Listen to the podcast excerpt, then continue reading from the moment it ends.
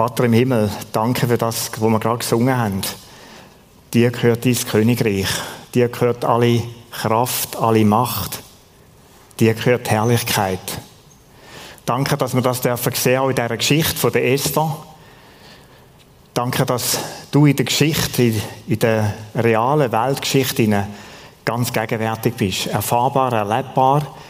Und dass Spuren von deinem Wirken sichtbar sind bis zum heutigen Tag.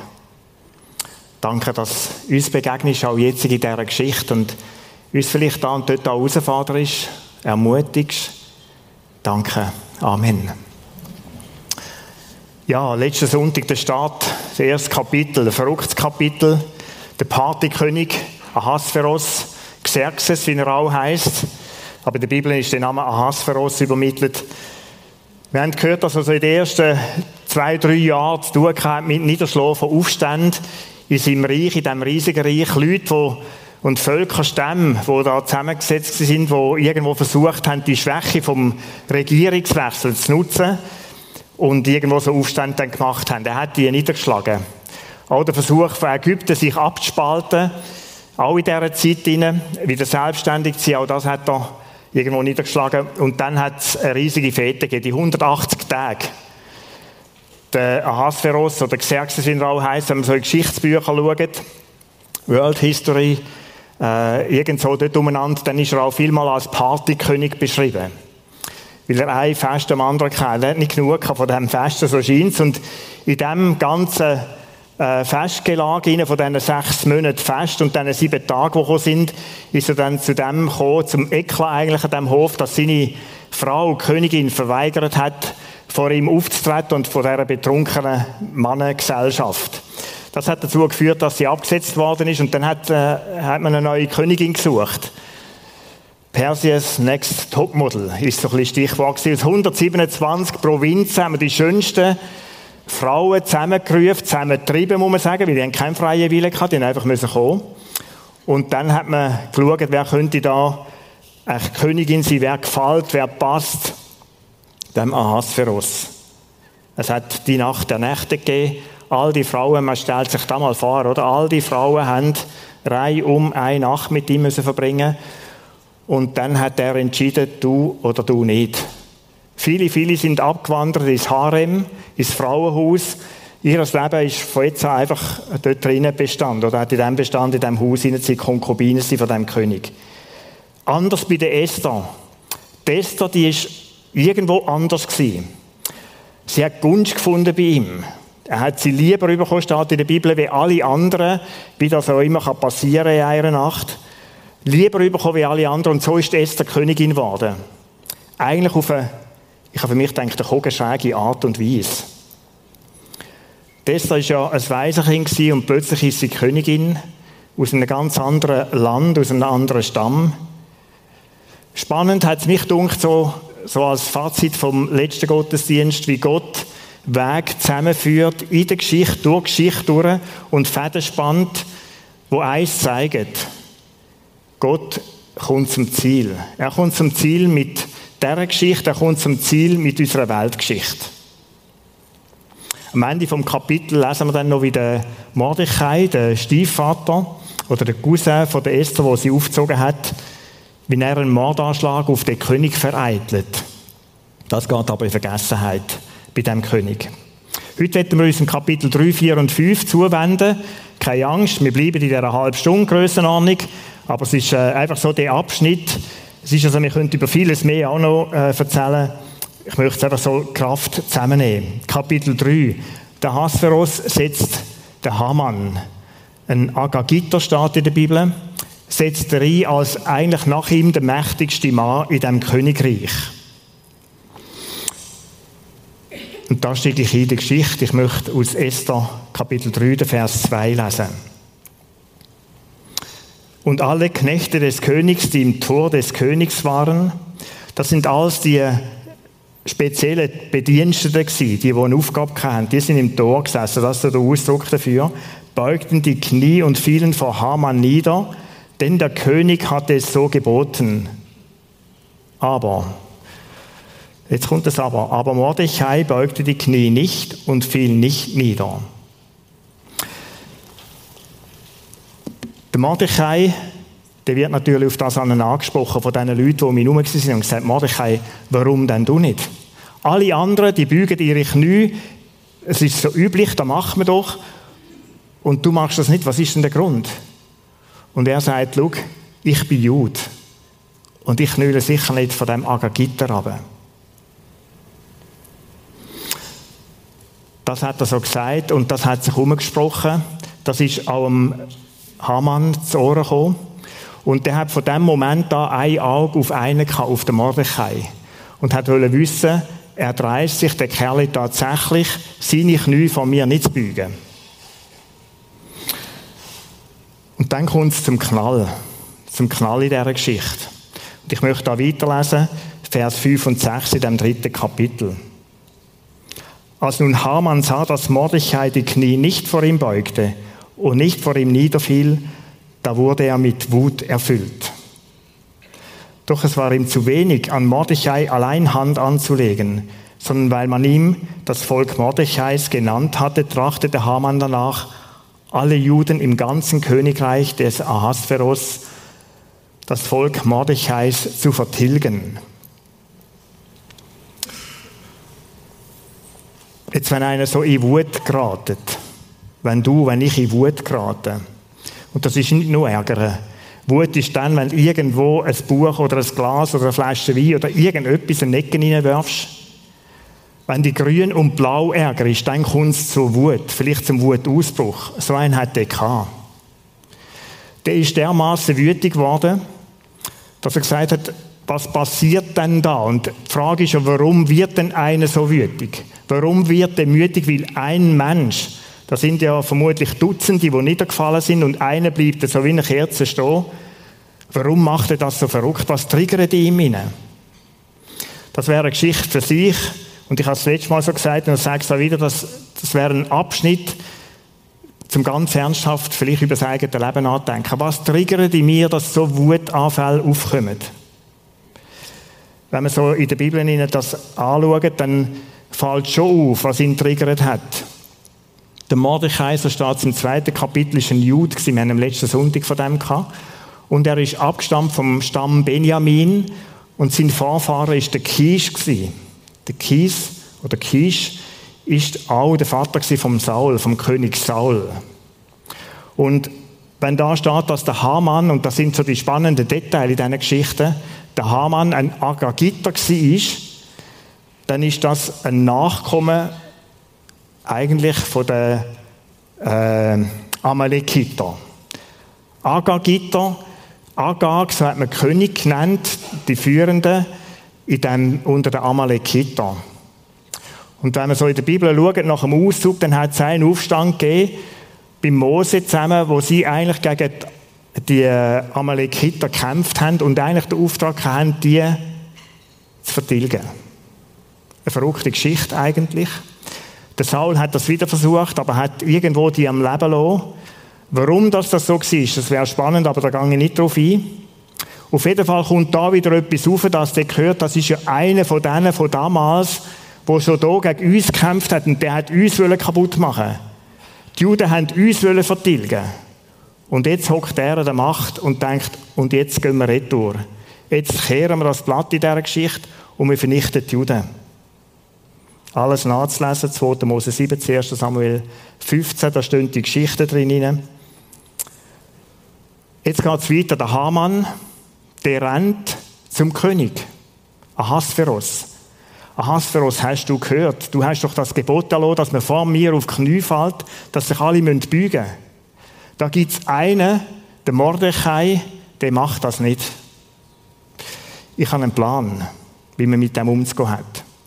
Und er ratet dem Partykönig, und der ist irgendwo von allen möglichen Einflüsterern getrieben gewesen, kann man sich nicht anders vorstellen.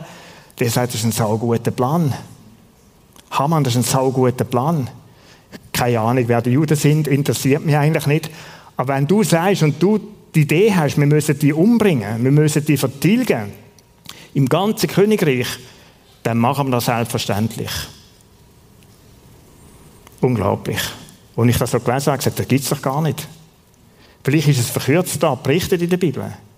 Aber wie kann einer, der so eine Regierungsverantwortung hat, auf so Einflüstern hören, mit, mit, wo dann so irgendwo Entscheid fällt, wo so eine Tragweite haben? Unglaublich für mich. Ich lese den Vers 13, dem dritten Kapitel. Die haben einen Brief verschickt, in alle Provinzen, 127, haben die Eilboten ausgeschickt und die Briefe, so steht da, Vers 13, wurden durch die Eilboten in alle Provinzen des Königs gesandt, dass man alle Juden vertilgen, erschlagen und umbringen solle. Junge und alte, Kinder und Frauen an einem Tag, nämlich am 13. des 12. Monats, das ist der Monat Adar, und dass man zugleich ihren Besitz rauben dürfe. Oder da sind wir vor etwa 80 Jahren angestanden, an diesem Punkt. Nicht weltumspannend, das, was da der vorschlägt, ist viel, viel radikaler. Oder im Holocaust zu dieser Zeit, da hat es Juden auch in Amerika gegeben. So weit ist das gar nicht gegangen mit dem ganzen Holocaust-Getue. Aber da haben die Juden noch nie anders gelebt wie in diesen 127 Provinzen. Ein Teil ist wieder nach Jerusalem zurück, ein Teil ist verstreut in Susa und die anderen so Städte. Leute, wenn das gelungen wäre, dann wäre das Volk Israel, dann wären die Juden vertilgt gewesen, ein für alle Mal. Hätte zur Folge gehabt, dass der Messias, der verheißene Messias, nie auf die Welt gekommen wäre. Das ist vielleicht so ganz kurz bemerkt die Tragweite, die das hat. Von dem hat der König nichts gewusst. Das ist mal fern. Aber Gott hat gewusst, dass er Verheißung dem Volk gehabt und das Volk darf nicht untergehen. Im Vers 15, und es unterstreicht wieder, was der König so ungefähr für eine Gesinnung hat, da steht ganz lustig, nachdem wurde die Eilbote geschickt, der König und Haman aber setzen sich, um zu trinken, während die Stadt Susa in Bestürzung geriet. Und das sind so zwei, wo irgendwie so eine Trinkgelage irgendwo im, im Halbwissen, was man macht, anhocken, anstoßen und sagen zum Wohl zusammen. Aber wir haben gerade jetzt beschlossen, dass wir eigentlich ein Volk ausrottet. Mit allem, was es nur gibt. Unglaublich. Kapitel 4 erzählt, wie der Erlass dann in die Provinzen rausgeht und wie helle Bestürzung im ganzen Reich von dem Ahasveros herum war. Entsetzen, Trauer, Leute haben geklagt, haben sich in Sack und durchgekühlt. Seinem Boden haben sich in Asche gewälzt. Das ist so ein Ausdruck von der Trauer. Das ist so das gewesen. Und das Spannende ist daran, dass die Esther, Königin Esther, von all dem nichts mitbekommen hat. Sie war abgesondert in diesem Hof gewesen, und es zeigt so ein bisschen das Leben, vielleicht auch bis zum heutigen Tag, von Leuten, die in ihren Glaspalästen leben, Sachen entscheiden, aber keine Ahnung haben, was mit dem Volk passiert. Esther auf jeden Fall hat nichts mitbekommen von dem. Und der Mordechai, der hat ein Anliegen. Ich muss der Esther das irgendwie können vermitteln. Ich muss ihr das können sagen, was da passiert. Er ist Jude und er hat gewusst, Esther ist auch eine Jüdin. Und so ist er mit, äh, selber mit einem Sack in einen Sack gekleidet vor den Hof angegangen. In den Hof, im Vorhof hinein. Und dann steht es in der Bibel, dass Esther ihn gesehen hat, aber gemeint, dass etwas ganz Trauriges passiert in der Familie von Mordechai und bringt ihm neue Kleider. Und er denkt, nein, nein, nein, ich habe schon genug Kleider. Erst ist etwas viel Furchtbares passiert. Und so sucht er einen Weg, wie er zu ihr kommen kann.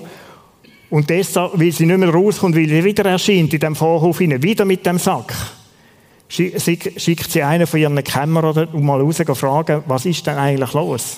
Sie hat selber nicht direkt Kontakt haben mit ihm. Das ist nicht möglich zu dieser Zeit. Sie schickt einen raus und dann erzählt ihr der Mordechai, was da passiert.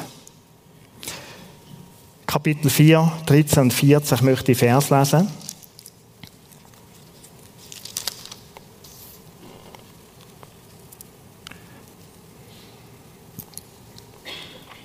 Denke nicht in deinem Herzen, dass du vor allen Juden entkommen würdest, weil du im Haus des Königs bist.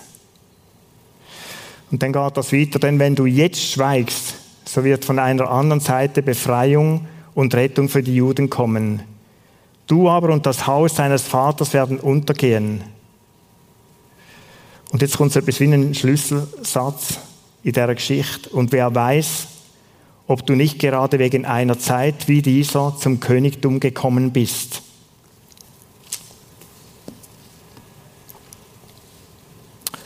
Der Mordechai versucht Esther klarzumachen, was er zu erkennen scheint. Wie gesagt, in dem ganzen Buch ist nie gedreht, dass die zu Gott gebetet haben, Gott gefragt haben, dass Gott zu ihnen geredet hat. Das alles kommt gar nicht vor. Aber da in diesen Sätzen, da sagt äh, Mordechai etwas zu der Esther, was sie alle bewegt. Er kommt der Erlass, oder sie kommt der Erlassbrief über, hört, was da drin steht, dass ihr Volk ausgerottet wird.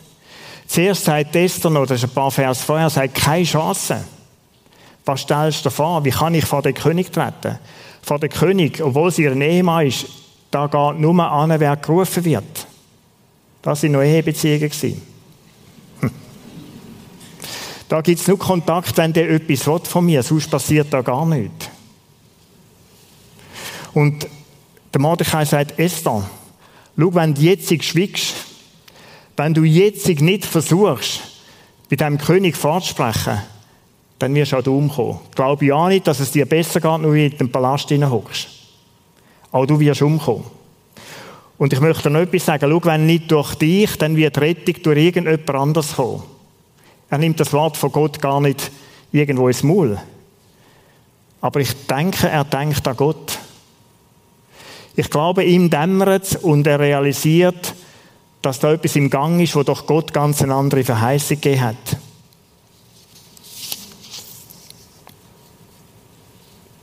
Wer weiß, ob du nicht gerade wegen dieser Zeit zum Königtum gekommen bist, nicht gerade wegen dem Königin geworden bist. Anders sagt Esther, ich habe ganz stark den Eindruck, dass du jetzt genau am richtigen Platz bist. Lang haben wir es nicht verstanden, warum dass du da Königin musst werden. Aber ich habe stark den Eindruck, dass du Königin geworden bist, weil Gott für dich jetzt in diesem Moment einen Auftrag, eine Aufgabe hat. Und wenn wir die Geschichte vom Ende her anschauen, wenn wir sie bis zum Schluss lesen, dann wissen wir, dass es genau so war, dass Esther genau exakt am richtigen Ort war. Nochmal, durch verrückteste Umstände. Aber Gott hat da etwas zusammengefügt, wo er die Person so einsetzen kann. Es ist immer schwierig zu sagen, wenn man selber drin steht. Was habe ich da drin für eine Aufgabe? Was will uns die Geschichte lehren? Oder was will sie uns sagen? Ich möchte Sie eine Frage formulieren. Könnte es sein, könnte es sein, dass dort, wo du im Moment lebst, wo ich lebe, egal wie die Umstände rundherum gerade sind, dass du dort am richtigen Ort bist? Könnte es sein, dass du dort, wo du jetzt lebst, wo du jetzt bist, eine Aufgabe von Gott hast? Könnte es sein, dass wir als Kirche da auf dem Platz Rappersil, wo wir, wo wir sind, wo uns Gott angestellt hat, dass wir da einen Auftrag haben. Dass es nicht Zufall ist, dass wir da sind. Dass es nicht Zufall ist, dass wir heute Morgen da sind, dass wir als Chile da sind. Könnte es sein, dass Gott uns einen Auftrag gibt für unsere Stadt und Region da? Nimm die Frage mal mit.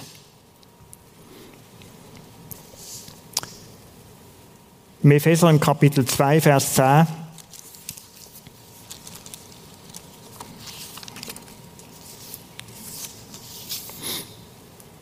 Da steht ein Satz, was so in sich hat, denn wir sind seine Schöpfung, erschaffen in Christus Jesus zu guten Werken, die Gott zuvor bereitet hat, damit wir in ihnen wandeln sollen. Ist vielleicht ein bisschen holprig übersetzt in der Schlachterübersetzung. Der Vers sagt das, oder die Worte sagen das, was der Paulus da schreibt. Es gibt so Sachen, wo Gott vorbereitet hat in dem und in meinem Leben um die dort, wo du bist, wo ich bin, die zu tun. Es sind so die Kairos-Momente, habe ich für mich gedacht. Epheserbrief, im Kapitel 5, 14 bis 16. Der Epheserbrief, der Paulus redet von dem. Es gibt so Gott geschenkte Momente, wo du und ich, wo wir dran kommen, in unserem Alltag hinein, wo Gott unseren Auftrag hat, wo wir könnten und sollen den Unterschied machen in unserer Gesellschaft. Vielleicht in der Familie, in der Nachbarschaft, am Arbeitsplatz, im Verein, wo auch immer das du bist. Vielleicht auch in den Ferien. Nicht nur entspannen, sondern wach Gott fragen, was hättest du mir für einen Auftrag? Für was bin ich da? Es kann bedeuten, dass du so eine XXL-Aufgabe bekommst von Gott, wie Tester, wo dir erschrecken lässt. Und denkst, ist es denn das? Vielleicht ist es ganz eine so mittlere Kategorie, gar nicht verrückt. Ich merke in meinem Leben schon die, die mittleren Kategorien, die sind manchmal schon XXL-Format. Oder wenn du drin bist, Peter fragt doch die Person, ob für dich könntest beten.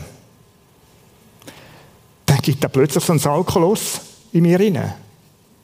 Trockenes Maul, feuchte Hände. Gott meinst jetzt wirklich, ich soll die fragen, ob ich, oder die fragen, ob ich beten mit ihr? Das muss nicht einmal sein, dass du vor irgendeinem König oder einem Bundesrat in unserem Land musst beten. Oder schon die ganz kleinen, normalen Sachen können plötzlich so XXL-Format sein. Zurück zu dem, dass ihr realisiert, der Mordechai hat recht. Alle dämmern es auch ihr. Allerdings merkt sie auch, dass es unheimlich herausfordernd ist, was jetzt vor ihr steht. Sie weiß, dass sie das mit dem Leben zahlen kann. Einfach so ungerufen vor den König zu gehen, obwohl es ihrem Mann ist, kann sie das Leben kosten. Was macht sie? Esther 4,16. Da sagt sie Mordechai, so geh hin, versammle alle Juden, die in Susa anwesend sind und fast für mich drei Tage lang bei Tag und Nacht. Esst und trink nicht, auch ich will mit meinen Mägden so fasten und dann will ich zum König hingehen. Dester sucht Unterstützung.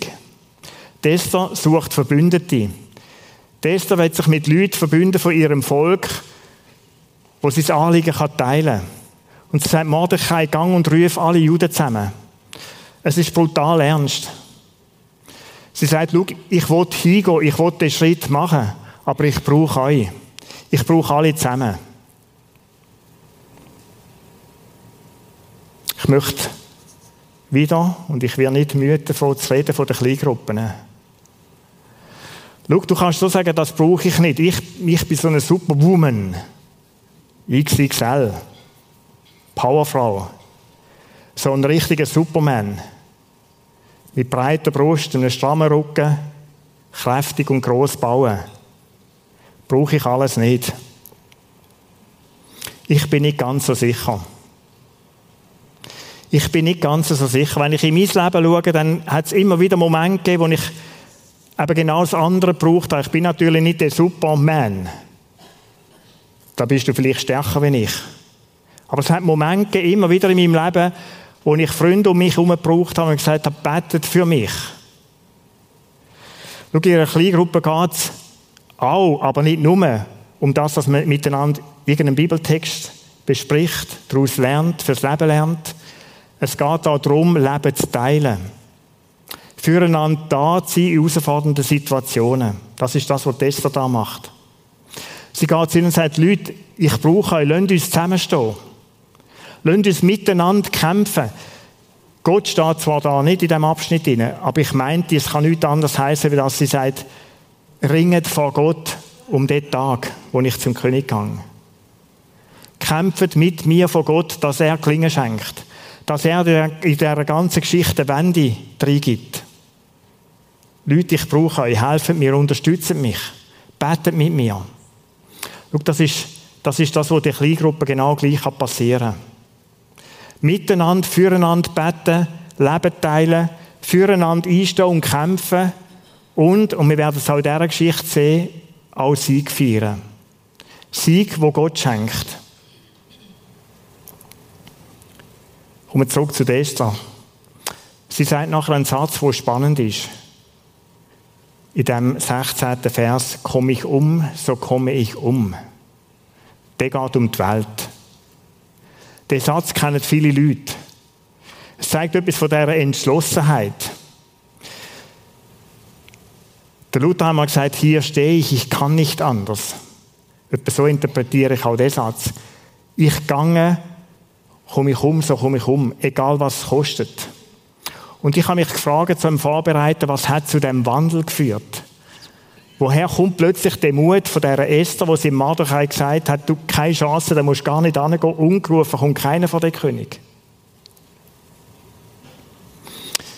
Mut ist nicht Angstlosigkeit.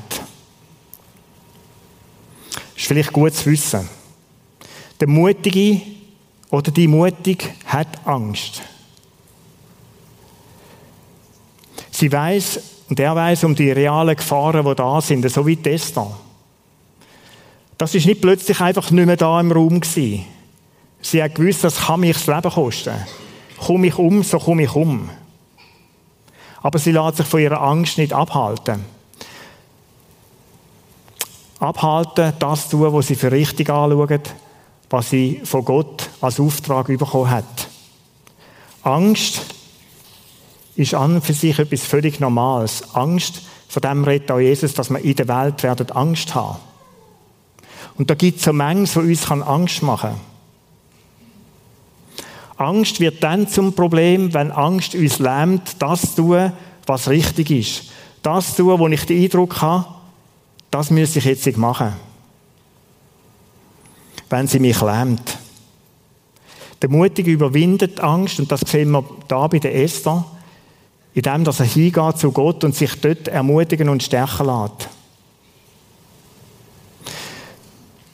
Der Mutige ist sich bewusst, dass Gott an ihrer Seite ist. Auch mit, dem, mit der Angst, wo ihm drinnen ist, ihre drinnen ist.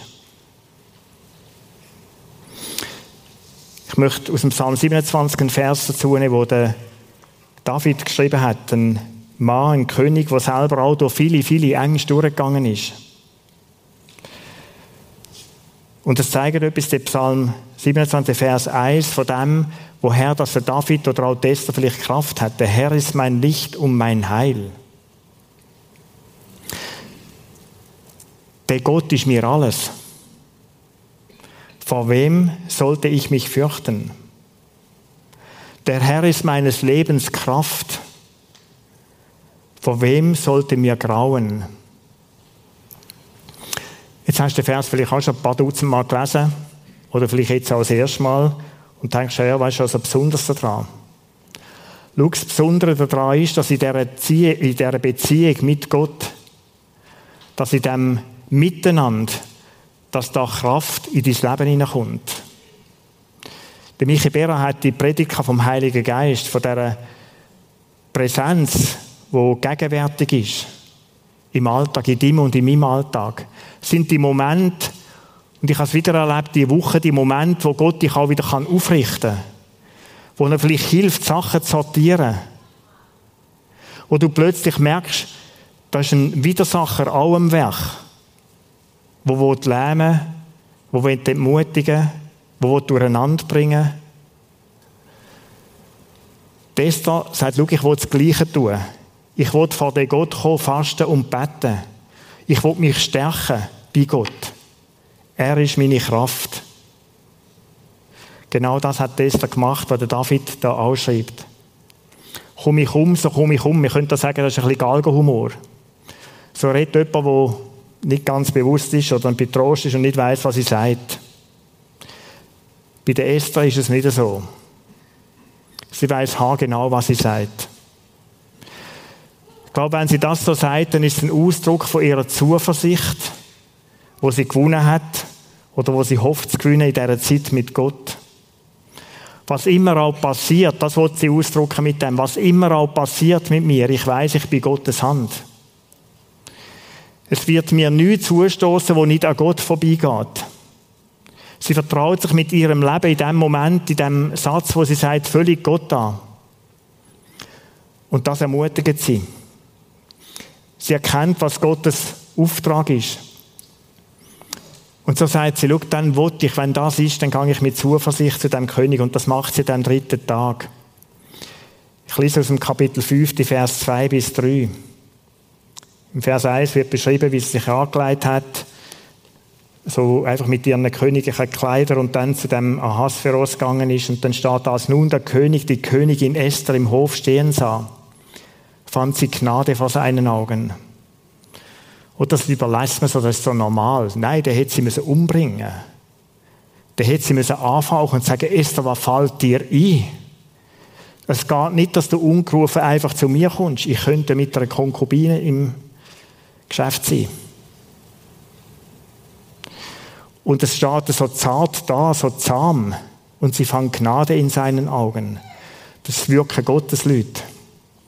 Gott, wo etwas bewegt im Herz von dem Weltherrscher, von dem gewalttätigen Weltherrscher. Ich lese es nochmal, als, nun, als der König die Königin Esther im Hof stehen sah, fand sie Gnade vor seinen Augen. Und der König streckte das goldene Zepter, das wählt mir daheim noch, das in seiner Hand war, Esther entgegen. Musst du das mal vorstellen? Da trat Esther herzu und rührte die Spitze des Zepters an. Da sprach der König zu ihr, was hast du, Königin Esther, und was begehrst du? Es soll dir gewährt werden, und wäre es auch die Hälfte des Königreichs. Da sieht man wieder etwas von dem Gemüt, von dem König.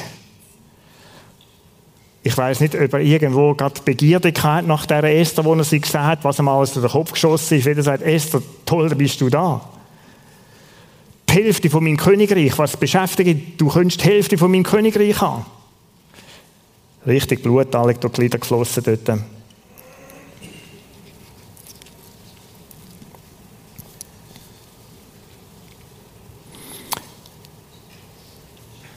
Das ist der Wendepunkt in dieser Geschichte. Gott schenkt, dass Esther Gnade findet. Er schenkt, dass der König ihr zulässt. Und wenn wir die Geschichte jetzt weiterlesen, und ich möchte sie euch ganz ans Herz legen, dann werdet ihr sehen, wie Esther enorm intelligent und klug vorgegangen ist.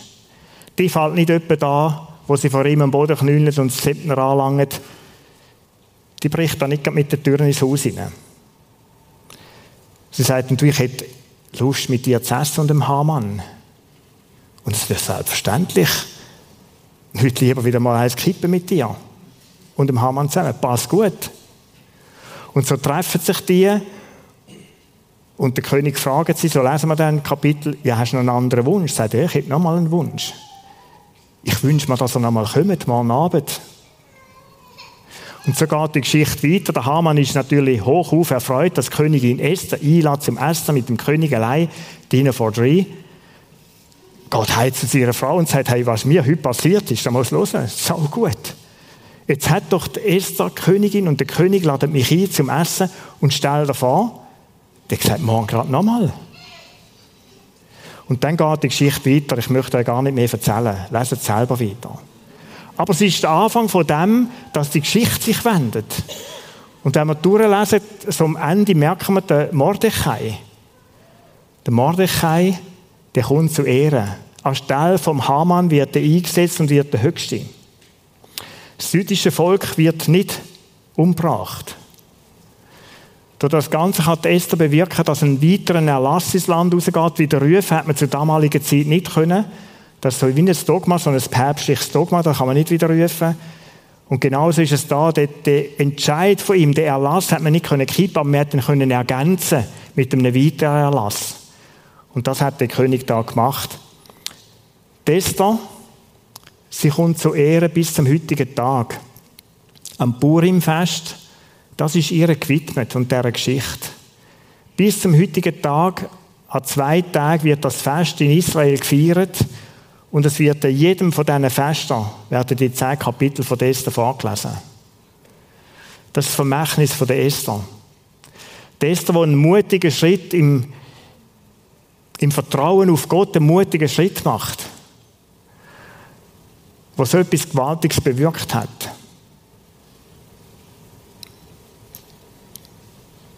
Leset selber, dann weiter. Was nehmen wir mit von dieser Geschichte? Ich habe mir drei Punkte für mich herausgeschrieben und ich euch gerne mitgeben. Der erste. Dort, wo du bist, das ist vielleicht die Geschichte vom letzten Sonntag, dort, wo du bist, Egal wie verrückt die Umstände sind, die zu dem geführt haben, wo du jetzt bist, bist du am richtigen Ort. Es ist der Ort, wo Gott mit dir ist und wo Gott dir vermutlich einen Auftrag hat. Und wenn ich es lieber als Frage nochmal formulieren dann würde ich da sagen, überleg da, ob die Art, wo du bist, der richtige ist und was könntest du echt dort für eine Aufgabe haben. Oft denken wir, wenn das und das anders wäre, weißt, wenn, wenn dann das einmal ist, dann, dann könnte ich so richtig loslegen. Völlig falsch. Ich bin überzeugt, dass dort, wo du jetzt bist, wo ich jetzt stehe, dass wir dort einen Auftrag von Gott haben und dass wir darum können fragen, Gott, was, was ist es? Zeig mir das. Und das zweite, bitte, Heilig Geist, führe mich an die von Gott vorbereiteten Momente an. Ich bete da nicht jeden Tag, aber zwischendurch im Büro, lass mich diesen Menschen begegnen, die mich brauchen, wo ich etwas helfen kann. Wo sind die Kairos-Momente in deinem Leben? Jesus, führe mich zu diesen Momenten und mache mich wach für die Momente in meinem Leben. Und das Dritte, wenn du heute vielleicht merkst oder weißt, so in deiner Geschichte, wo du drin bist, du müsstest einen mutigen Schritt machen. Du müsstest mit jemandem ein Gespräch suchen. Du müsstest jemanden um Vergebung bitten. Manchmal braucht er da schon alle Mut kenne ich von mir selber, dann mach den Schritt. Und vielleicht ist es zuerst daran, dass du Freunde einladest und sagst, Freundinnen und Freunde, betet für mich.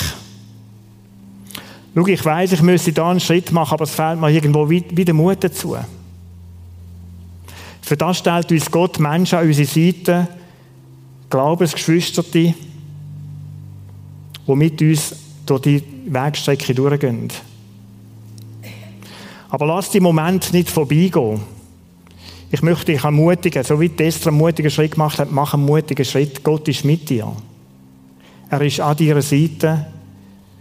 Wieso? Weil er es versprochen hat. Ich möchte beten. Vater im Himmel, ich möchte dir danken für die Geschichte von dieser mutigen Frau, von der Esther. Und ich danke dir, dass sie all die Versuch überlebt hat, dass man sie hat aus der Bibel rausnehmen Ich kann es nicht verstehen, dass das so ist. Und ich möchte danken für das Beispiel, für das Zeugnis, wo uns die Geschichte vor Augen führt. Du bist mit uns in unserem Leben drinnen. Mitten in der Geschichte, in der Weltgeschichte ganz real. An dem kleinen Plätzchen, wo ich bin, an dem kleinen Plätzchen, wo du mich eingestellt hast, ist es nicht vergeben. Danke, dass du durch uns, durch uns alle zusammen, jedes Einzelne willst Reich Gottes bauen. Danke, Jesus, dass wir Gnade gefunden haben als dir, einem lebendigen, grossen König und dass wir dir dürfen dienen. Und ich möchte um Mut bitten für alle die, Jesus, die ermutigt sind oder wo irgendwo wie dem Zwiespalt sind, wo gelähmt sind, vielleicht von der Angst, etwas tun, wo sie merken, sie müssen es tun. Erfüll sie mit Kraft. Richte sie auf und schenk, dass die Schritte tun werden Und ich möchte darum beten, Jesus, dass du uns als Chile brauchst, an dem Ort, in dieser Stadt, wo wir leben, wo du uns eingesetzt hast, dass wir da dürfen den Unterschied machen. Wir wollen deinen Auftrag, deinem Auftrag dienen. Wir wollen Menschen von dir erzählen, die Botschaft bringen. Ermutige uns in dem Sein auch als Kille. Und lass nicht zu, Jesus, dass der Durcheinanderbringer Zeug durcheinander bringt, uns lähmen kann, uns entmutigt. Schenk uns neu deinen Geist von der Kraft und Stärke. Danke. Amen.